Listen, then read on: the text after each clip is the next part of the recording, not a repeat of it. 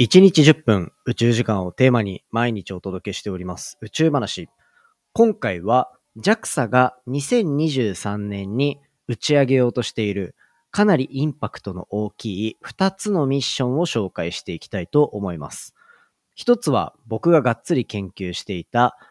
X 線天文学から打ち上がる人工衛星クリズムと呼ばれるもの。そしてもう一つは世界中の宇宙開発トレンドにがっつり乗っている月面着陸船スリムと呼ばれるミッション。こちら2つ紹介していきますので、ぜひ最後まで楽しんでいただけたら嬉しいです。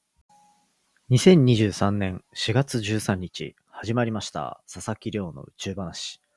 このチャンネルでは1日10分宇宙時間をテーマに天文学で博士号を取得した専門家の亮が毎日最新の宇宙トピックをお届けしております。ということで、本日でエピソードが914話目を迎えるというところになった。あ、915だ。915話目を迎えるというところになっております。まあ、昨日は科学系ポッドキャストの日の企画やらせていただいたんですけど、今日は未来の宇宙ミッションに関するお話をしていきたいと思います。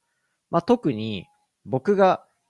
研究をやっていた頃にいた X 線天文学って呼ばれる分野ですね。ここで新たな人工衛星が打ち上がる。そしてそことプラスして、まあ、あの、アルテミス計画とかっていう月面探査の人工衛星、探査機。こちらも打ち上がるっていうところで、結構面白い流れが2023年やってきそうだなっていうちょっと明るいお話をね、していきたいなと思ってるわけなんですけど、まあ、宇宙話たくさんあるんで、エピソード。気になるワードとか気になるタイトルから聞いてもらって、で、そこからね、宇宙話深めていっていただけたらと思ってるわけなので、ぜひですね、あの、気になるエピソードから聞いてみてください。で、そこからフォローしていただけたら嬉しいなというところになっております。はい。じゃあ早速ね、今日の本題行きたいと思うんですが、今日の本題は、まあその人工衛星の打ち上げ計画に関するお話をしていきたいと思います。で、今回ご紹介するのは、まあ、2023年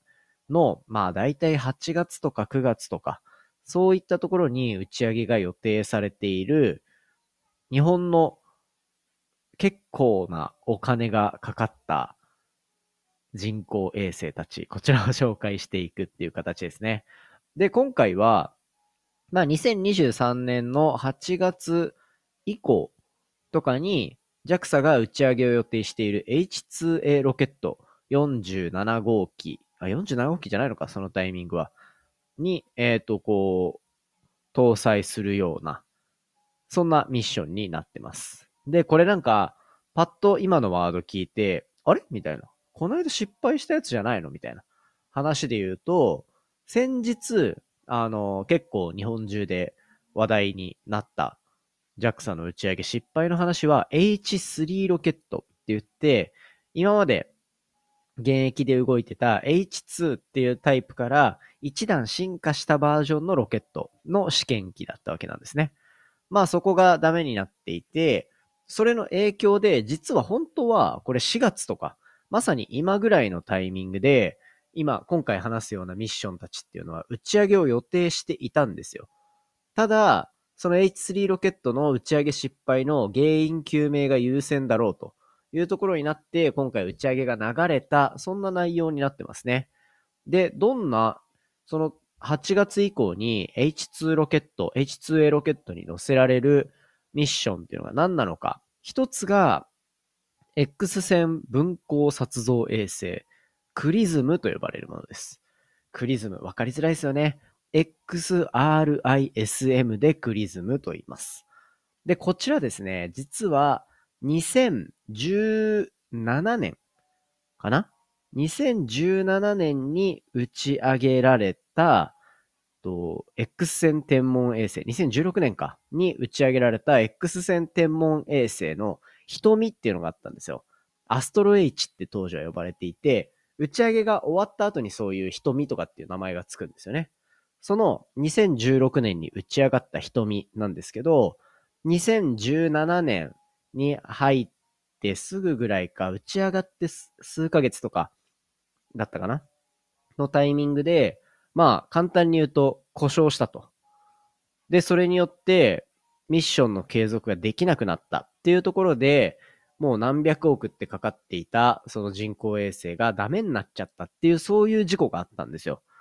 ね、これで、こう、まあ僕、その当時、2016年、17年だから、ちょうど研究を始めるみたいなタイミングだったんですよね。で、研究室で、みんなでこう、あ、打ち上げうまくいった、すごい、みたいな話をしていた時か。っていうのがすごい記憶にあって、まあ、もちろん、周りにいる研究者の人とか、そういう人たちはみんなそれを中心に今後の研究計画っていうのが立ってるっていうぐらい。そしてまあこういう実は、天文の業界って、この X 線天文学っていう X 線で宇宙を見る業界があったり、まあ、望遠鏡、地上にある望遠鏡とかで見るような可視光天文学っていうのがあったり、あとは赤外線とかガンマ線とかいろいろあるんですよ。で、まあその中でもやっぱりこう、どこにお金を配分していくかみたいな流れの中で、久しぶりに来た X 線天文への巨大な予算だったわけで、もうこれが日本がまた世界で一番ここの分野をリードするっていうところに踊り出る予定だったものだったんですね。なので、それがダメになって結構、こう、仕事が先が見えなくなってしまったとかっていう人もいたぐらい、結構業界的には影響がものすごく強かったんですよ。それによってまあ、X 線天文学自体も結構、オワコンまではいかないけど、風当たりが厳しくなった時期があって、僕もなかなかあんまりポジティブな、こう、雰囲気を感じたことはあったような、なかったような、みたいな、そういう感じの時期だったんですよね、研究やってた時期って。まあ、そんな瞳のダメになっちゃった時期から、まあもうここ、これのタイミングで、7年とか6年とか7年経った今、後継機っていうところを打ち上げられるようになっていると。後継機というか、代替機というか。で、今回打ち上げられるこのクリズムっていうのは、瞳の中でもいくつか観測装置あったうちの一つとか二つが載っているような、まあ縮小版みたいな形で打ち上げを予定していて、で、これこれを載せて打ち上げることによって、まあ、X 線天文学の新たな、こう、扉っていうのは開いてくるかなっていうところですね。で、なんで、そのクリズムの中に、瞳で使っていた一部を搭載して打ち上げるような形になったのかっていうところで言うと、瞳が運用停止になったタイミングで、いくつか、こう、まだ観測は一定終わってるものがあったんですよ。1ヶ月とか2ヶ月とか運用できていたので。で、その中で取れていた成果がすごく良かったんですね。もちろんネイチャーとかに載るような確か論文が出ているぐらいのものだったんですよ。ね。そうなってくると、まあ、これだけの成果を残してくれた機能なんだから、これもう一回やっても、いろんな研究に発展していきそうだなっていうところが多分見込まれて、こういう風になってるというような状況なんですよね。なのでまあこれ打ち上げが決まってなかなか嬉しいなっていうところは思っていたりしますが、まあ次のやつ、クリズムって打ち上げ前はそういう名前なんですけど、じゃあ打ち上がった後もし名前変わるってなったらどうするんだろうな、みたいな。実はあれなんですよね。瞳っていう名前が決まる時、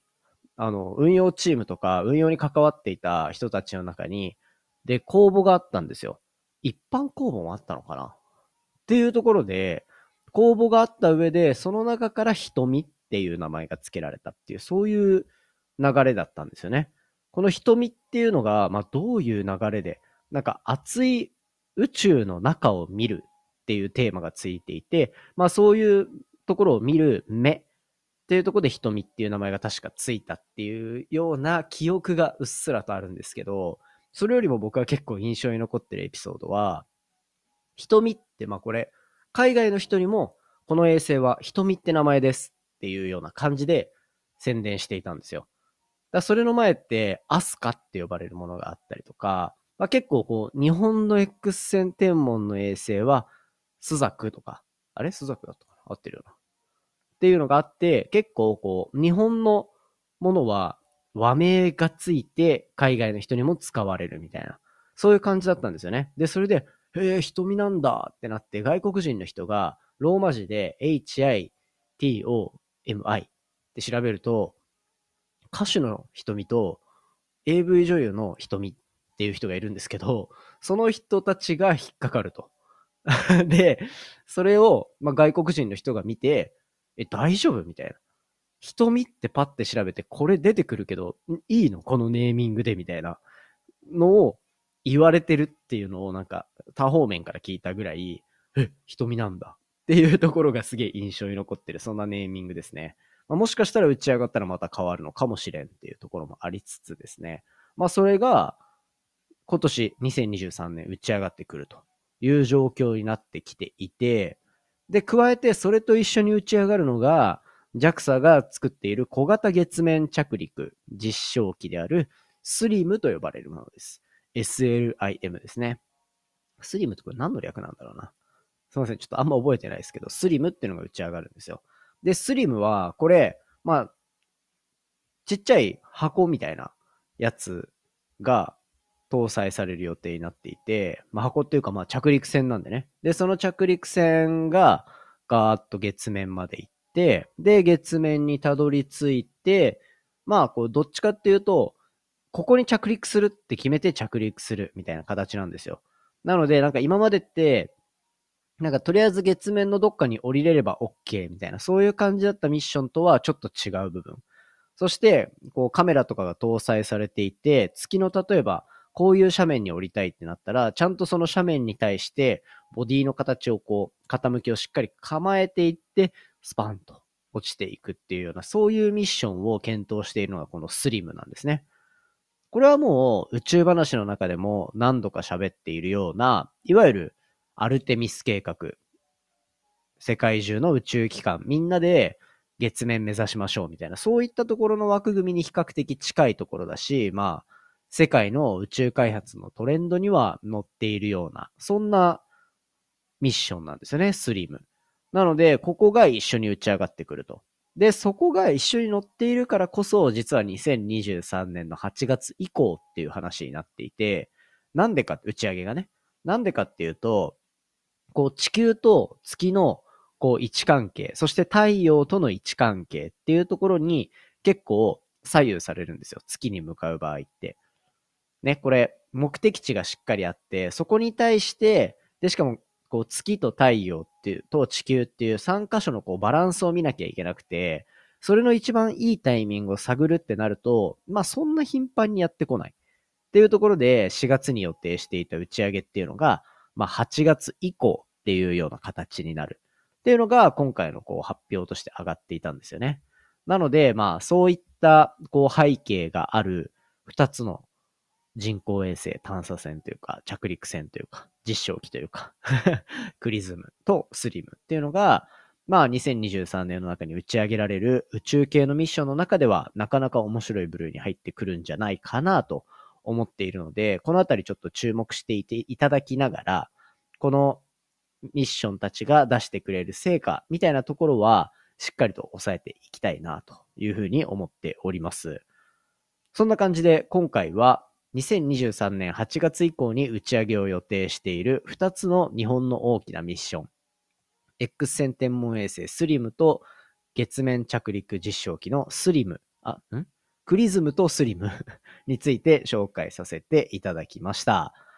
まあなかなか面白い明るい未来が待ってる。なんか失敗の話からスタートしたから、ね、暗い雰囲気かと思いきや、結構明るいニュースだなとは思っているので、こちらぜひ楽しみにしておいてください。で、明日はですね、明日のエピソードでは、今日結構いろいろ話させてもらった瞳っ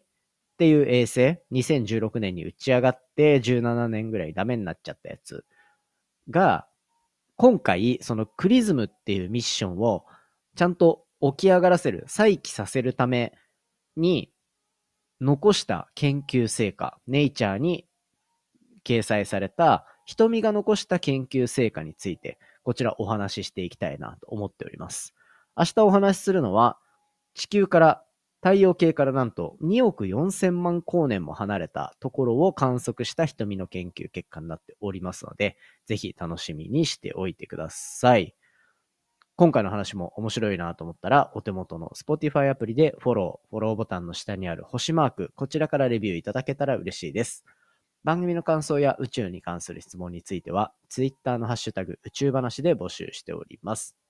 じゃんじゃんお寄せいただけたら嬉しいです。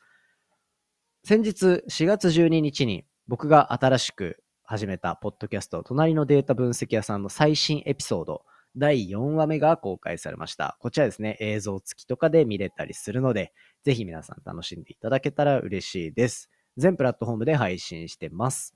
それではまた明日お会いしましょう。さようなら。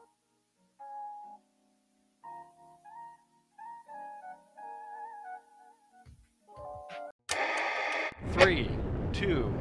one, ignition. Japan. 佐々木亮の宇宙話。